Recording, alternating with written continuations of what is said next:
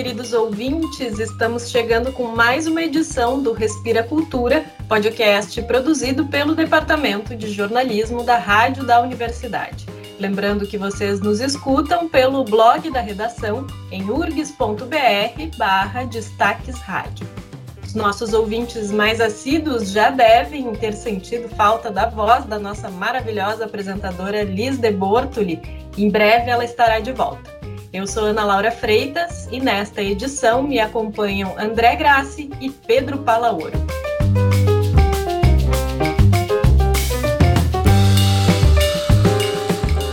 No programa de hoje, o lançamento digital do disco Chacareira Blues, de Alexandre Vieira, a programação da área infanto-juvenil da Feira do Livro de Porto Alegre e os 30 anos da Casa de Cultura Mário Quintana. Começamos com André Grassi.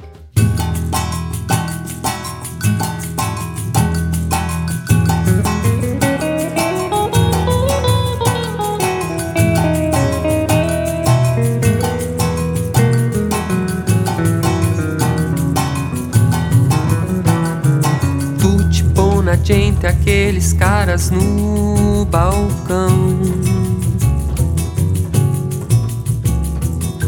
Não querem nada com meu samba, zambas pampa. Ai, meu basquete. A gente costuma publicar o Respira Cultura na virada de quinta para sexta-feira à meia-noite, pois desta vez, no mesmo momento, foi liberado nas principais plataformas de streaming o disco Chacareira Blues de Alexandre Vieira, que estamos ouvindo ao fundo. Quem duvida que flutua um coração ao som de uma canção. Esse trabalho foi lançado originalmente em 2005 e foi pioneiro, porque lá naquela época já saiu pela internet. Era um site para ouvir ou baixar as músicas de graça. Quem quisesse ainda podia baixar e imprimir a capa do disco e até os encartes com as cifras das canções. Eu tive a oportunidade de entrevistar o Alexandre naquele momento e me lembro que achei aquilo ao mesmo tempo incrível e meio inusitado, porque o mais comum ainda era comprar um CD. Aí o próprio músico me explicou o objetivo. É uma devolução que precisava fazer e estou fazendo com muito, muito prazer, muito carinho e que está incluído a, incluído a universidade, né? Incluído a universidade. Tô, porque graças ao meu trabalho da universidade, que pode me dar estrutura, pode me dar eh, base e me colocar assim de uma maneira mais sólida como, como cidadão mesmo. Né? E tem outros, outras formas, outros tipos de retorno. O próprio fato de eu estar aqui conversando contigo nesse espaço super importante, né, que é a rádio da universidade, é um retorno maravilhoso, uhum. né, que não se, não se mede por, por cifra, se mede de, de outras maneiras. Né. Chacareira Blues tem a participação de vários parceiros musicais de Alexandre Vieira, mas foi gravado e produzido por ele mesmo, com recursos caseiros da época. Agora, mais recentemente, em 2017, ele teve a experiência de gravar um outro disco em estúdio e surgiu a ideia de retrabalhar musicalmente e tecnicamente aquele álbum pioneiro. Infelizmente, o Alexandre faleceu precocemente em novembro do ano passado. Ele chegou a escutar os primeiros resultados já no hospital e comentou o que achava com o parceiro no projeto, o músico Pablo Lanzoni o Pablo seguiu trabalhando com o material que sai agora, exatos 10 meses depois da morte do Alexandre. Este muito louco quase cai do avião. Boca no trombone, microfone, um rojão. Serve mais um mate, cheque ou mate o violão. Deixa de bobeira, meu rapaz. Abusa da paz. Em 2005, Chacareira Blues era também um apanhado da obra de Alexandre Vieira até então. Uma espécie de apresentação daquele músico como compositor, já que ele era mais conhecido como baixista, professor e integrante de vários projetos coletivos, mas tinha um conjunto de composições próprias feitas ao longo de 20 anos de carreira. Leandro Maia, hoje professor na Universidade Federal de Pelotas, já era na época parceiro de bastante tempo. Ele participou do álbum original Chacareira Blues e chegou a conversar com Alexandre em 2019 sobre o trabalho de remasterização e reedição. Ele deu o início desse processo e, claro, aí no, na impossibilidade de continuar, passou a bola, passou o bastão para o grande amigo e, e, fiel escudeiro que foi que é o Pablo Lanzoni, né? E que com o apoio do Lucas Kinoshita da, da equipe nova pôde valorizar. Então, o que, que eles fizeram? Eles valorizaram toda aquela, aquela participação e aquela energia de 15 anos atrás. Isso é muito legal. Nada se perdeu no disco, sabe? As coisas apareceram. Além da remixagem e remasterização, o trabalho incluiu duas novas participações instrumentais, a do percussionista Mimo Ferreira e a do guitarrista Ângelo Primon. O Leandro Maia me contou sobre a experiência de escutar as composições que já eram significativas em 2005 e ganharam agora um brilho diferente.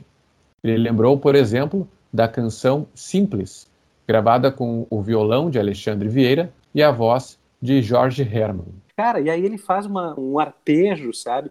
Que, que transcende, sabe? Ele parece que deixa essa música numa delicadeza e ao mesmo tempo numa sofisticação que na época a gente não, não tinha se dado conta, né? Talvez porque o violão tivesse com menos compressão aqui e ali, tivesse no meio do disco. Foi tão bom ouvir, porque se revelou ali o carinho, o trabalho que o Alexandre tem, sempre teve com os arranjos e com as, com as composições, né?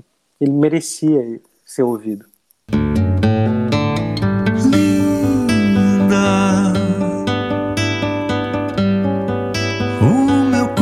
coração te quer. Chacareira Blues, nas palavras de Leandro Maia, é um manifesto artístico que representa a criação de Alexandre Vieira e a visão que ele tinha de si próprio, de suas vivências, influências e do contexto em que vivia. Uma justa posição da chacareira com o blues, misturados com o samba e a MPB, resultando numa estética ao mesmo tempo regional e global. Isso tudo juntando os parceiros, que também são um grupo de amigos de várias fases da vida de Alexandre, além dos já citados, Carolina Zingler, Carlos Patrício, Jean Presser, Johan Alex de Souza, Karine Cunha, Carlo Culpa, Marcos Bonilla, Mário Falcão, Nenê Falcão, Robson Serafini, Vinícius Prates e Zé da Terreira. O disco pode ser ouvido agora no Spotify, YouTube, Deezer, Google Play e outras plataformas de música. Ela, bonita e charmosa. Ele, o sujeito ideal. Sincero e com belo futuro emprego no meridional. Tá aí, André, um músico que deixou muita saudade, né, aqui no nosso uh, cenário musical, professor do projeto Prelúdio, então vinculado aqui ao URGS e depois do Instituto Federal do Rio Grande do Sul. Grande Alexandre Vieira. E André, acho que temos uma nova tendência dessa pandemia, porque o violinista Carmelo de Los Santos e o pianista Neif Alcoff, professor aqui da universidade, também estão fazendo um lançamento digital do álbum Sonatas Brasileiras. O disco saiu originalmente em 2009 pelo programa de pós-graduação em música da URGS e ganhou na época dois prêmios açorianos de música para marcar essa disponibilização do CD nas plataformas de streaming, os músicos batem um papo sobre esse trabalho ao vivo no canal do Carmelo no YouTube, no domingo agora, 27 de setembro, às 6 horas da tarde.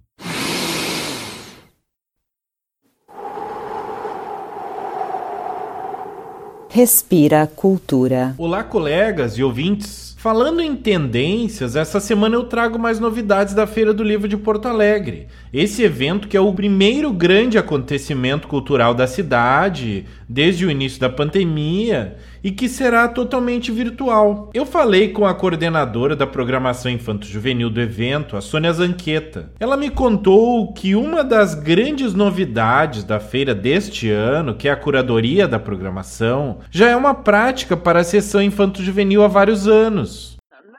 Infantil e juvenil, nós temos desde 2012 uma comissão curadora, porque a Câmara do Livro, além de promover a feira, está envolvida com outras iniciativas na área da leitura entre elas o, o projeto Lendo para Valer, em parceria com a SEDUC, que leva autores a 90 escolas da região metropolitana, escolas estaduais, né? o livro Lindo com a Cosmética Cachoeirinha, que leva autores a 33 escolas, e este ano teríamos pela primeira vez uma parceria com o São Leopoldo em 50 escolas, mas esses projetos estão suspensos, esses programas estão suspensos em função da pandemia. Então, como a gente tem esse compromisso de definir tudo muito cedo em função dos programas de leitura, leitura e também para que as escolas promovam a leitura prévia e se preparem devidamente, nós fazemos a seleção dos autores todos os anos em março. Nós temos um, um núcleo de formação de mediadores da, da, Câmara do Livro, integrado por três professoras, uma bibliotecária uh, e uma ilustradora. Uh, esse pessoal lê todas as obras que recebemos de autores que nunca participaram. São obras enviadas por editoras ou pelos próprios autores e a seleção é feita com base na, na qualidade da, da, obra, mais do que tudo, né? E nós tínhamos esse ano uma seleção de 60 autores que tivemos que reduzir a 20, lamentavelmente. Esperamos trazer os, os outros no ano que vem. Então, os autores que já participaram automaticamente podem entrar de novo, mas os que nunca participaram sempre passam pelo crivo dessa comissão curadora, que é muito importante, porque são pessoas com muita experiência na área, né? muito conhecimento sobre literatura infantil e juvenil e sobre a formação de leitores. Como mencionamos do programa especial sobre a Feira do Livro deste ano, nesta edição existe uma preocupação ainda maior com a bibliodiversidade em função da redução no número de atividades que o evento compreende. Sempre foi uma preocupação nossa a questão da bibliodiversidade, né? Porque com a feira, trabalho todo é em cima de livros, né? Que a gente possa oferecer uma programação de qualidade, mas que contemple todos os segmentos da, da sociedade e também as regiões do país, né? Então, este ano, por exemplo, nós temos o autor Iaguaré Yamã,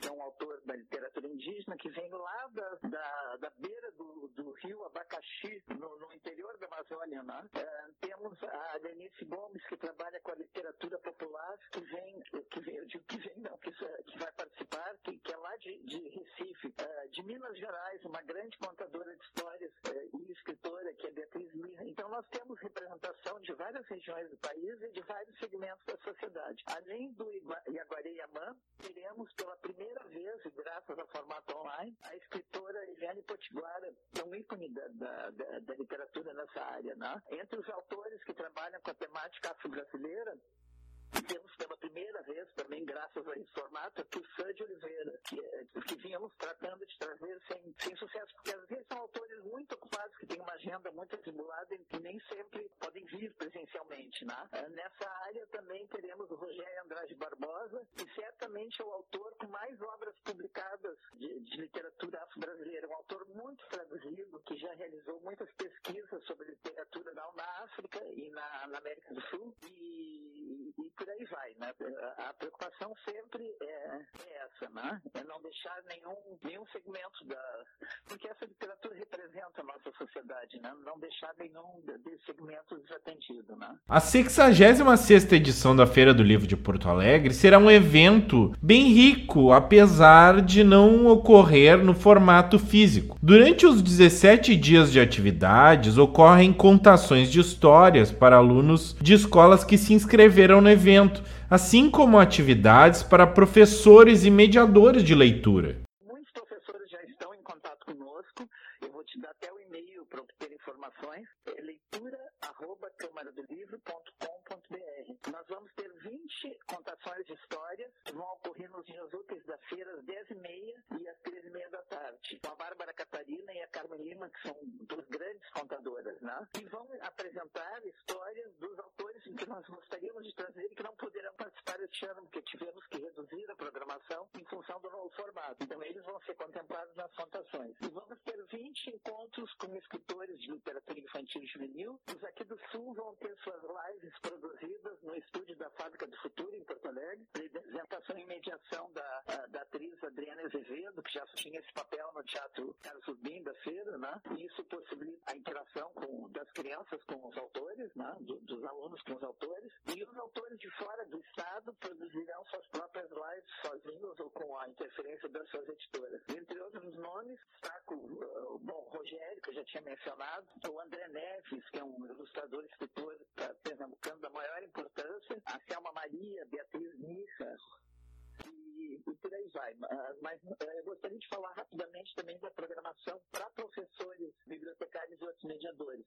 Nós teremos, começando ainda no mês de setembro, um curso de extensão universitária que está na sua 11 edição, que é a Tessitura Formação de Mediadores para Programas de Leitura. Eu fiquei encantado ao ver que, quando abrimos as inscrições, em quatro horas se esgotaram as 230 vagas disponíveis, porque esse é um curso que, como vai haver interação com, com o público, ele tem um limite, né?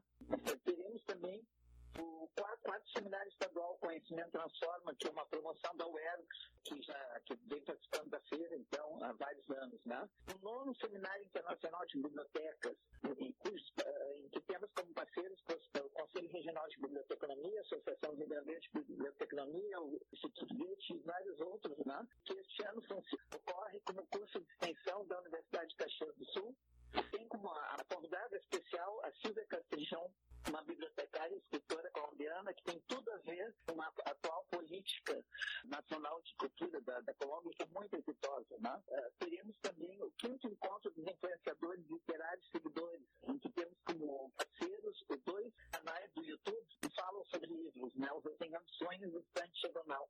Encontro que reúne uh, blogueiros, youtubers, booktubers, como eles chamam, instagramers, todos focados na, na, na, na difusão da literatura e um, um evento uh, focado na uh, literatura infantil e juvenil, com infiltração histórias, conversas sobre ilustração, também com um, uma ilustradora portuguesa muito importante chamada Margarida Botelho e vários outros convidados. Então, a programação está bem rica, bem consistente, e quem quiser informações pode escrever para leitura.câmaradolivro.com.br. Por fim, a Sônia Zanqueta chama atenção para os desafios que se apresentam nesta edição da feira. Ao mesmo tempo, existem possibilidades muito interessantes provocadas pela necessidade de buscar soluções inovadoras.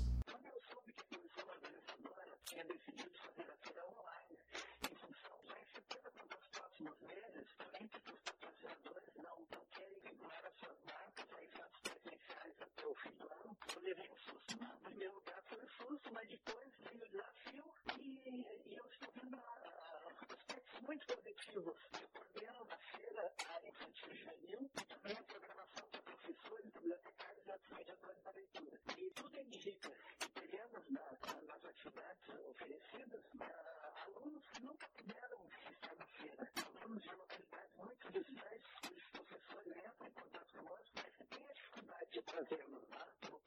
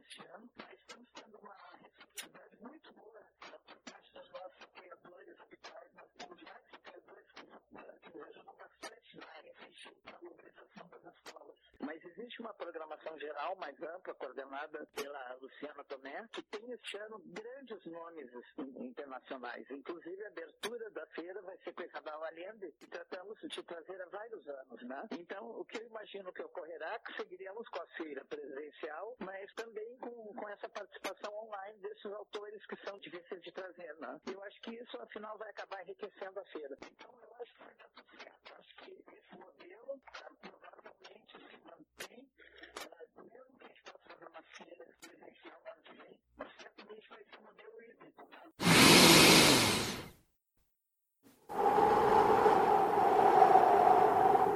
Respira cultura.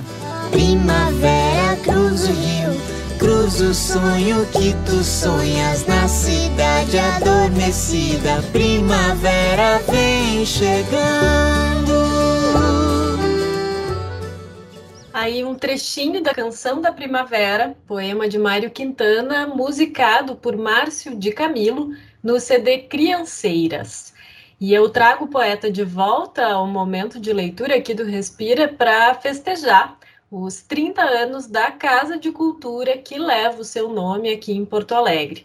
Um espaço público de cinema, música, artes visuais, dança, teatro e literatura aqui do Rio Grande do Sul. A Casa de Cultura Mário Quintana foi inaugurada em 25 de setembro de 1990, logo após a criação da Secretaria de Estado da Cultura. Ainda nos anos 80, o governo do estado tinha comprado o prédio do antigo Hotel Majestic, onde Quintana morou de 1968 a 1980. Quem já teve oportunidade de visitar a casa certamente conheceu o quarto do poeta, uma reconstituição fiel com móveis e objetos pessoais do escritor. Até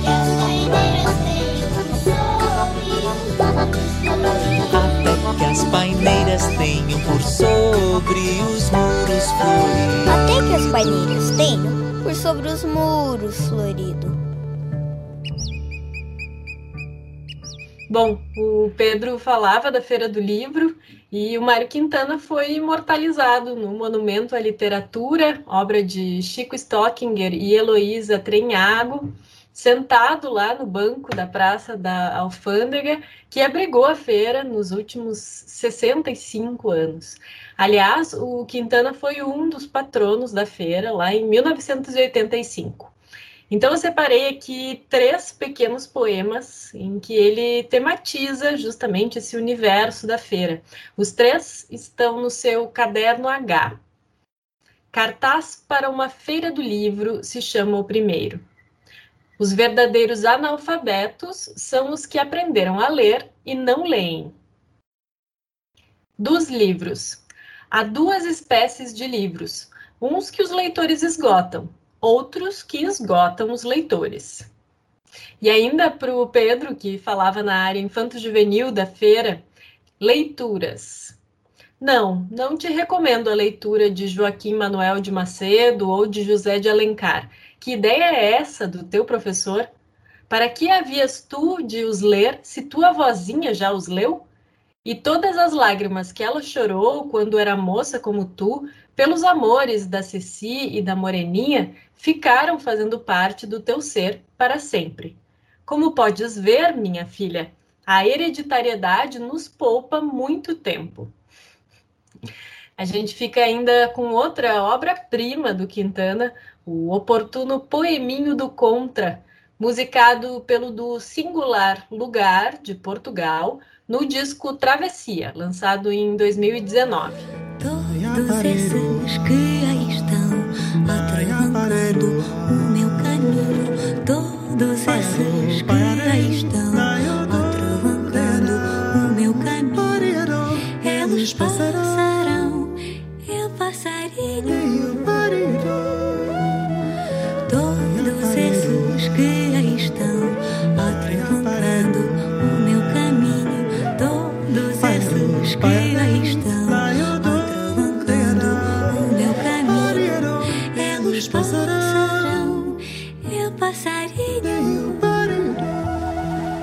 E assim, o Respira Cultura dessa semana se despede por aqui.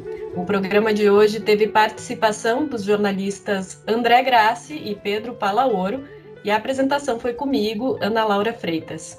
O podcast é uma produção do Departamento de Jornalismo da Rádio da Universidade.